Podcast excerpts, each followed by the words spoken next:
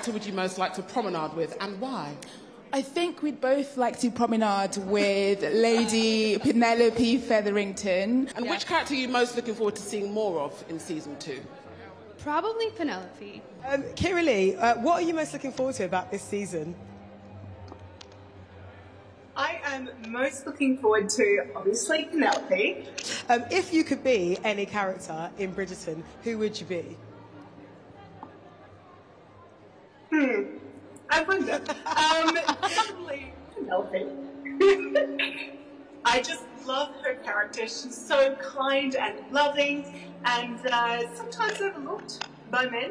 Um, but she's just great.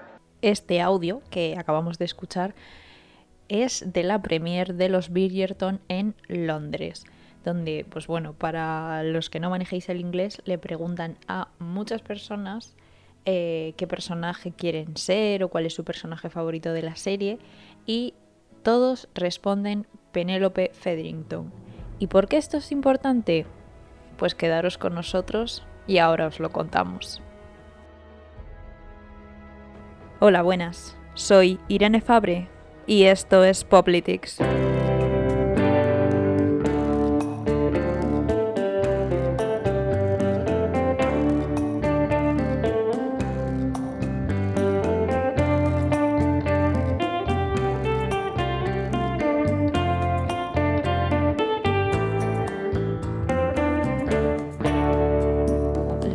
Daros eh, de nuevo las gracias por volver con nosotros.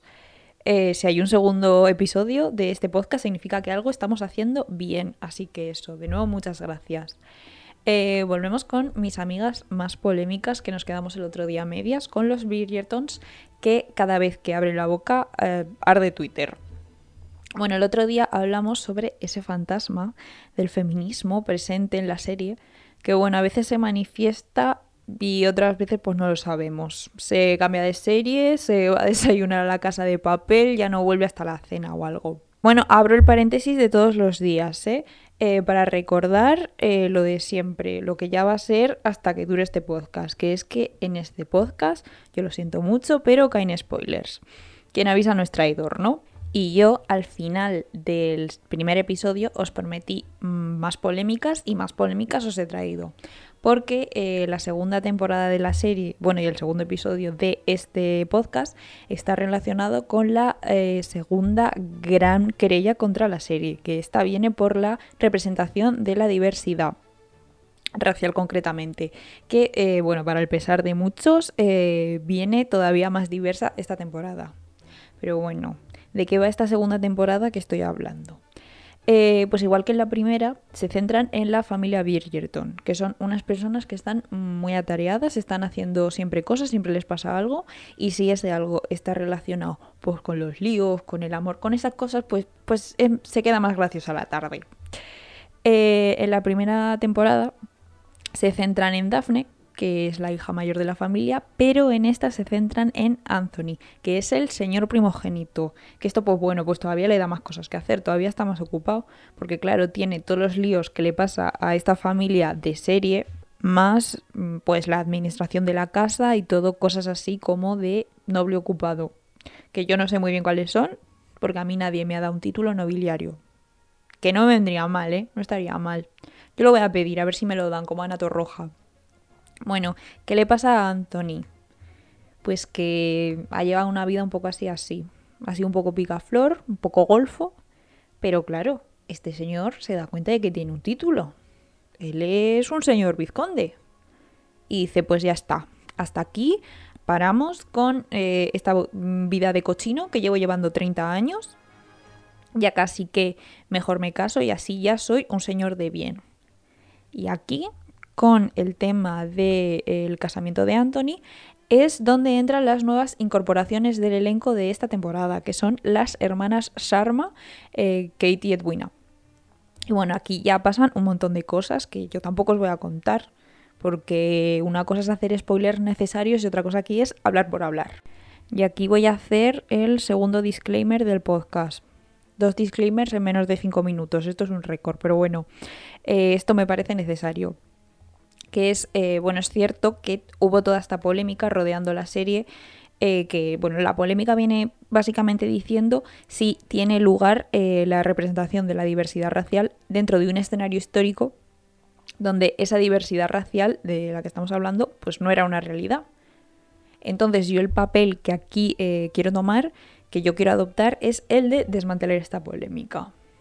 Porque a mí me parece que la representación de esta diversidad, de verdad, yo creo que es pertinente. Que, a ver, por eso viene el disclaimer. Yo esto no quiere decir que yo vaya a dar una masterclass sobre eh, representación racial en medios, porque considero que hay gente eh, muchísimo más formada y más preparada que yo y más capacitada, eh, a la que en ningún caso busco quitarle la palabra. Pero yo lo que quiero, yo lo que busco es justificar esta representación en esta serie en concreto. Que, pues bueno, pues puede ser cierto que esta diversidad racial pues puede ser anacrónica, pero esto no quiere decir que no pueda funcionar en una trama de una serie que es ficción. Bueno, cerramos ya el disclaimer para volver al tema. Bueno, la gente se encendió mucho en la primera temporada, pues eso, con la presencia de personas racializadas. Además, en una presencia para nada casual así de relleno, o sea, presencia protagonista. Personajes como el Duque de Hastings, que hablamos la semana pasada, Lady Danbury o la Reina Charlotte están interpretados por actores negros y ahora en la segunda temporada se suman al elenco las, las hermanas Sharma que os he nombrado, que ambas están interpretadas por actrices de origen indio. A ver, es cierto que hay más personajes racializados, pero voy a por decir así los más significativos, claro. Y bueno, aquí la crítica y la polémica ha venido pues eso de lo que explicaba, el decir, es que no es históricamente correcto. Y yo lo que le quiero responder a esta gente es que son unos rancios. Porque quiero decir, no se han dado cuenta de que toda, toda, todísima la serie es un gran anacronismo y de hecho ese, ese gran anacronismo forma parte de la estética. De hecho, estos anacronismos son un elemento clave de la trama que es algo que Ellen Miroinik, que es la diseñadora de vestuario, hace aposta. Y bueno, vamos a decir, es que se regodean ello eh, de muchísimas formas. Mete tejidos que no existían en la época. Eh, poliéster por todas partes, está todo lleno de poliéster. Eh, deja cremalleras a la vista todo el rato. Utiliza colores para los vestidos, que es que esos tintes ni siquiera existían a principios del siglo XIX. Pero que todo esto no es para nada accidental. Estos anacronismos se utilizan para caracterizar a los personajes y pues para darle a la trama pues esta ligereza que tiene, esta frivolidad, vamos a decir, bueno, esa, esa ración de pop que tanto nos gusta en este programa. Que esto se ve muy bien en cómo se caracterizan eh, el bando de las antagonistas de la serie, que son las Featherington, que es que las visten pero enteras de poliéster. Eh, utilizan telas de nylon. Lo que hacen con esto es como, les dan como un brillo barato. ¿Y para qué te sirve a ti darle a un personaje un brillo barato? Pues para contraponerlas con los Bridgertons, que como son los protagonistas, también para diferenciarlos del resto, eh, hacen que el rasgo característico de esta, de esta familia, de los Bridgertons, no de los Featheringtons, eh, sea el buen gusto. Los o sea, los combinan entre ellos Dan un poco de yuyu también, ¿eh? parecen los Bontrap. Parecen salidos de sonrisas y lágrimas, pero bueno, los combinan entre ellos así en tonos muy de la época, en azules pastel, en blancos. Les quitan todo ese brilli brilli de las Featherington. Eh, las visten, los visten más bien, perdón, eh, con sedas, con muselinas, como con tejidos más ricos. Y con esto lo que se consigue es que visualmente se creen dos bandos, que son los protagonistas, los Bridgertons, que son perfectos, fantásticos y divinos de la muerte, y las antagonistas, que son una panda de ordinarias. Que es que a la pobre Penélope Fedrington, que es la hija más pequeña de esta familia, está negra. Negra de los vestidos que le pone la madre y normal. Porque es que, mm, por favor, denunciadla ya. Va hecha un cuadro todo el día un cuadro concretamente amarillo. ¿Que por qué digo yo esto del amarillo? Pues porque que a esta señora la vistan de amarillo no es para nada casual. De hecho, es una pista que nos deja ahí la diseñadora de vestuario. Porque hay un personaje en la historia del arte que se le ha caracterizado eh, de amarillo. Tradicionalmente se le ha caracterizado de ese color. Y este personaje es Judas Iscariote. Y tú me dirás, ¿qué tendrá que ver Judas con, pues, con la Penélope, con esta señora? Pues que esta señora es una traidora, como Judas. En la última secuencia de la primera temporada nos desvelan que ella es la escritora anónima que hay detrás de Lady Whistledown, que esto es la revista, una revista anónima de cotilleos de la corte, que literalmente eh, la diseñadora de vestuario durante toda la primera temporada nos está chivando este, este dato que es el gran misterio de la serie. Pero bueno, eh, con Penélope voy a volver después, ¿eh? porque es que me parece la bomba de personaje. Bueno, vuelvo a encarrilarme que me pierdo. Eh, seguimos con el tema de los vestuarios y sus anacronismos. Bueno, algo que se hace de manera repetida en esta serie es eh, mezclar eh, vestuarios de diferentes periodos históricos a posta. ¿Y esto para qué? Pues para representar el poder. Que esto es algo que me sorprendió mucho la primera vez que vi la serie. Además, esto ocurre sin exagerar en los cinco primeros minutos de la serie. Es impresionante. Bueno, se presenta a los Bridgertons, luego a los Featheringtons y todos llevan indumentaria de estilo imperio. ¿Qué, ¿Qué, es esto de la indumentaria de estilo imperio? Pues eh, bueno, me voy a centrar en la indumentaria femenina por acotar, porque si no, pues me sale hora y media de programa. Em, bueno, pues imaginaos el retrato de Goya de la condesa de Chinchón, que es el que está en la miniatura de este programa, por si no lo recordáis. Bueno, pues este tipo de vestuario es un tipo de vestido ceñido por debajo del pecho y a partir de ahí cae una falda larga, tubular hasta los pies. No tiene aros, no tiene cancanes, esto es fluido y recto. Eh, que lo bueno de esta moda es que los, los corsés completos no son necesarios, se puede llevar solo con los corsés, los corsés medios que se llaman, porque claro, no es una silueta que marque la cintura es, bueno, es digamos como una silueta de tubería. Y esto, bueno, pues se le llama la moda imperio porque la popularizó Josefina Bonaparte y claro, pues hace referencia al, imperio napoleónico. Y entonces ya nos desplazamos en, el principio de la serie. Eh, ya llegamos a la presentación de las damas en sociedad, que esto es delante de la reina Charlotte. Y de repente, la reina, bueno, y su corte más cercana, no llevan vestidos de corte imperio, llevan indumentaria rococó. ¿Qué, qué es esto? Eh, pues a ver, así para que os hagáis una idea mental, pues pensad en María Antonieta. Esto es la moda de Versalles, que estos son pues faldas enormes de aros, eh, ultra ceñidas en la cintura y por tanto te hace, son necesarios estos corsés completos que odiamos en este programa, como conté en el primer episodio. Y bueno, estos pelucones exagerados, que además en la serie lo hacen muy bien, mola muchísimo, porque eh, para representar esta moda Versalles, pero respetando la cultura, la herencia cultural y étnica de la reina Charlotte, que ya os he dicho que la interpreta una actriz negra, pues esos pelucones que le ponen lo reformulan en peinados afros. Pero bueno, eh, todo esto pues es en esa línea de, de la representación de la diversidad racial que hablábamos que me estaréis diciendo, pues a ver qué, qué importa la pinta que lleven estas personas para hablar del poder. Pues es que es muy curioso porque la moda imperio representa los ideales liberales, pues eso de la Revolución Francesa, que es pues esos ideales que Napoleón expandió por Europa, que son los ideales de los burgueses, que claro, es, es una facción amplia de la sociedad mientras que va la reina y se viste ella, bueno, y viste a su corte con la indumentaria del antiguo régimen, de la monarquía absoluta, que estos son pues una élite muy reducida de la sociedad. Que con esto la reina lo que viene diciendo es, mira, la monarquía inglesa es la monarquía más importante del mundo y ni Napoleón, ni Francia, ni la burguesía, crezca lo que crezca, me va a quitar a mí mi señora poltrona. Y bueno, ya me calmo, que con, es que con los temas de vestuario de verdad me dais un poco de cuerda y empiezo ru, ru, ru, ru, ru y no paro. Bueno, cambiamos de tercio. Eh, yo antes eh, he nombrado ya a nuestra Judas personal, a Penélope Federington.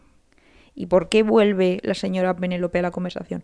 Porque yo ya he dicho que es cierto que la polémica se cierta en el tema de la diversidad racial, pero yo iba a hablar del concepto de la diversidad en general. ¿Por qué? Pues porque me parece que engrandece esta serie. O sea, de verdad, mm, es que los Bridgertons viven en 2030. Y bueno, a mí me encanta el podcast Estirando el Chicle. Y hay un episodio en el que hablan con eh, Mara Jiménez eh, sobre varios personajes de ficción, en concreto sobre el personaje de Jolly en Los Serrano y del personaje de Felicitas en Rebelde Way. Que tú dices, ¿qué tiene que ver esto con los Bridgertons, con unos señores que viven en la época de la regencia? Pues tiene que ver, ya os lo voy a explicar. Y en los 2000 es que era el cuerpo de las mujeres era muy heavy. Era el Kate Muy Moss, el Paris Hilton, Totalmente. el Lindsay Lohan, eh, Nicole Richie. O sea, era esta gente Sí. que, claro, mm, tú pensabas que eso era lo que, lo que estaba, lo que tenías que ser tú. Hombre, es que de hecho, siguiendo el ejemplo de, de Rebelde o de Rebelde Way, el personaje que no sé cómo era en Rebelde, o sea, era el de Felicitas. Celi- Celina. Felina, era, sí. eso es. eh, esa, esa mujer, claro, era como, bueno, eh, de hecho, la de Rebelde por lo menos era gorda de verdad, porque, Sí. porque la de Rebelde Way ni siquiera. Claro. Pero bueno, era como, si ya te mandaban mensajes de esto es estar gorda, y dices, pero si no está gorda esta Total. chica. Pero claro, y luego a la vez el mensaje era, est- eh, ser la gorda es lo peor absolutamente de todo. Y yo, siendo gorda, yo decía, yo tampoco quiero ser la gorda, yo quiero Total. ser Mia Colucci. Eh, hombre, claro, ya me jodería. Claro, Claro. nunca quieres ser la amiga gorda que quiere ser como la amiga guay, ¿sabes? Es un poco mm, Jolly, que además lo habéis es. aquí en el programa y me encantó, porque justamente era como eso, no era como todos queríamos ser TT, pero joder, es que Jolly también tenía su protagonismo. Es como, ¿por qué se le da como esa imagen de la pobrecita cuando podría haber, Fracasada. claro, Sí. cuando podría haber explotado muchísimo más, ¿no? Y, y ser referente para muchas más niñas que nos representábamos en ella, ¿sabes? Total. Sí, pero al final se mandaban los mensajes de la que estaba gorda en la ficción era la pringada, Total. la amiga de, la que vivía a través de los ojos de la amiga guapa, 100%. eh, que no tenía una vida propia. Ellas lo que vienen a contar es que nadie, ninguna niña quiere sentirse identificada pues con esos personajes, con, con la gorda, vaya. Eh, todas las crías de esa generación querían sentirse pues identificadas pues o con Tete o con Mia Colucci. Nadie en este mundo, lo digo por experiencia personal, quería sentirse identificada con la amiga gorda. ¿Por qué? Porque es que la amiga gorda no tiene trama propia.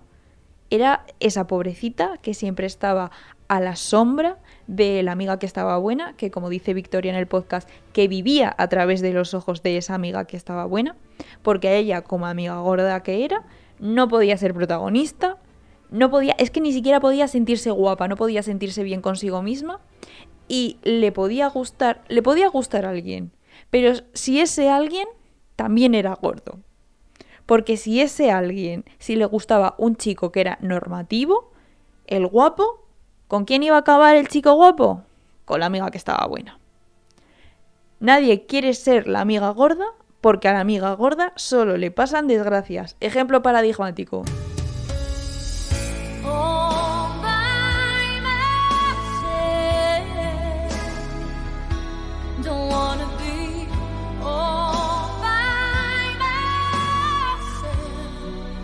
Efectivamente, Bridget Jones.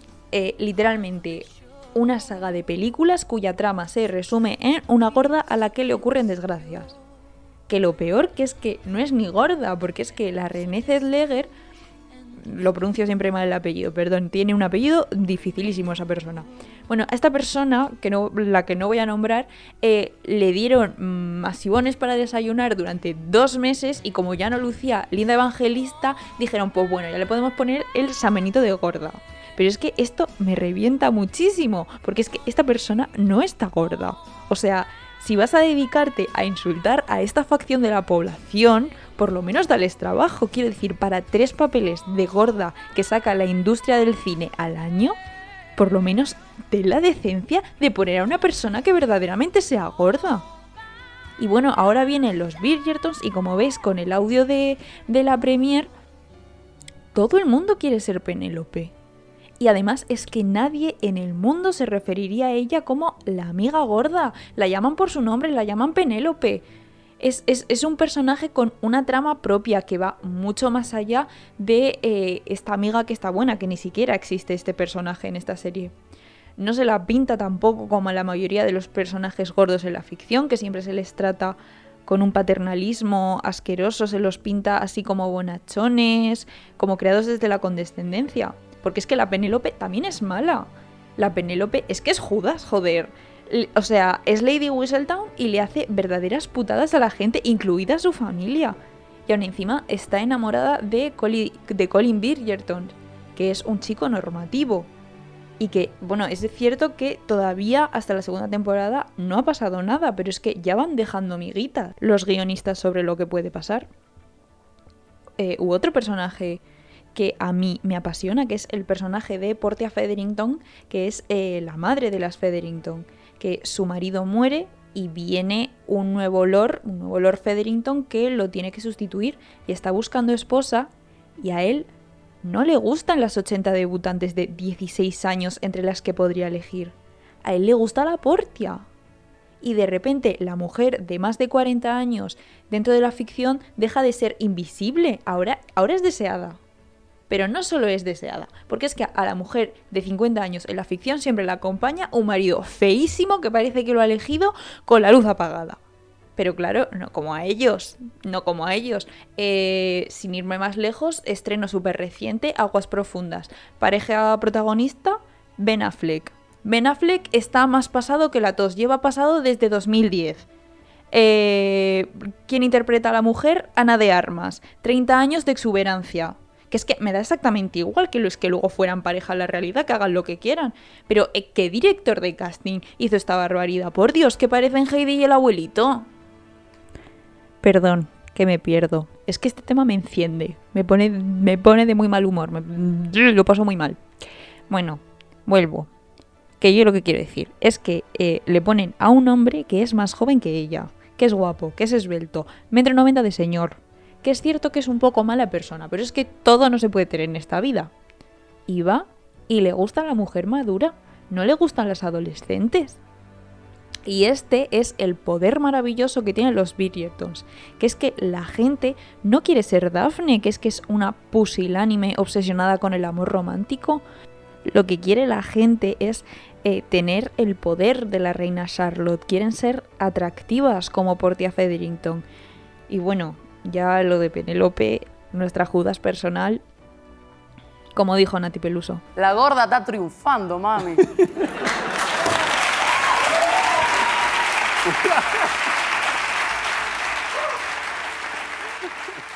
Soy Irene Fabre y esto es Poplitics.